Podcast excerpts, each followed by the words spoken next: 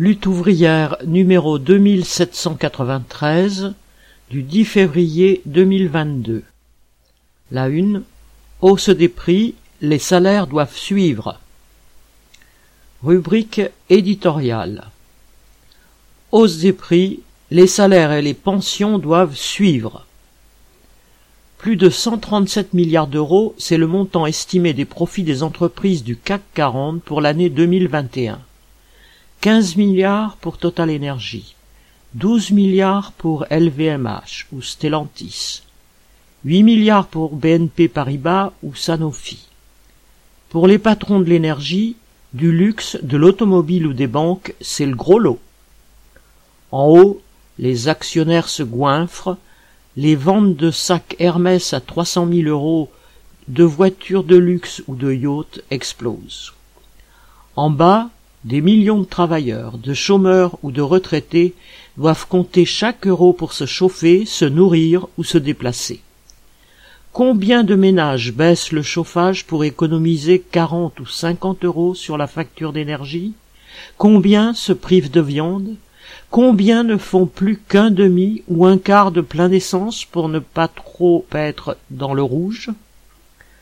L'inflation officielle atteint 2,9% par an. Mois après mois, elle grimpe inexorablement. Et ce n'est qu'un début, car la hausse des prix est orchestrée par les grands groupes de l'énergie qui anticipent la transition énergétique. En répercutant ces hausses sur toute la chaîne de production, la classe capitaliste fait payer les futurs investissements aux consommateurs. Mais les consommateurs ne sont pas tous logés à la même enseigne. Pour les ménages populaires, le logement, le chauffage, la nourriture absorbent l'essentiel du budget. Pour eux, l'inflation réelle est bien supérieure. Le prix de l'énergie a bondi de 20% en un an, celui des fruits et légumes de 6,7%.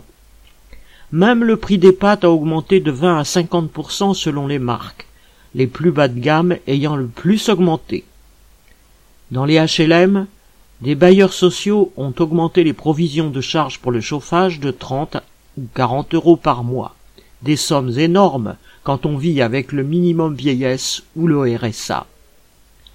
Auxiliaires de vie, ouvriers, employés, livreurs, celles et ceux qui produisent tout, les premiers de corvée, entre guillemets, sur qui repose le fonctionnement de la société, ne peuvent pas vivre dignement de leur salaire.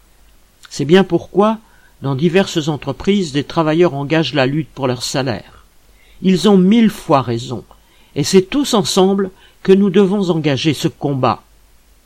Refusant d'augmenter les salaires, mais redoutant une explosion de colère, patrons et gouvernements nous roulent avec des primes et le prétendu blocage du prix de l'énergie.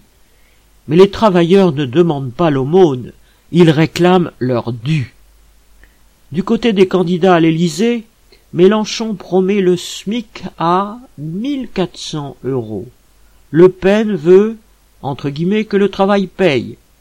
Mais c'est au patron qu'elle promet des exonérations de cotisations pour les inciter à augmenter les salaires. Quant à Pécresse, elle n'a même pas attendu d'être élue, comme le font d'habitude les politiciens, pour revoir sa copie sous la pression du MEDEF. Elle propose une augmentation des salaires de 3% par réduction des cotisations vieillesse.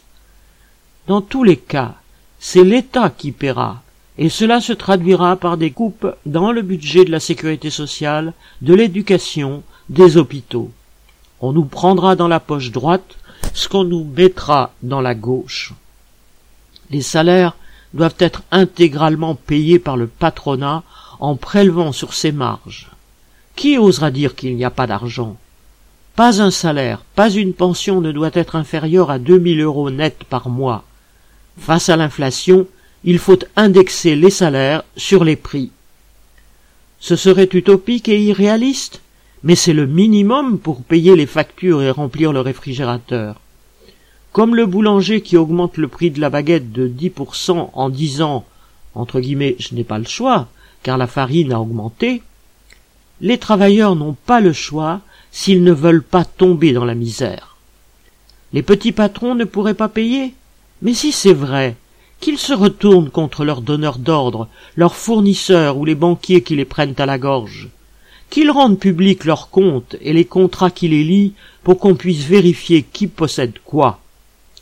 Pour défendre leurs conditions d'existence, les travailleurs ne peuvent compter que sur eux-mêmes.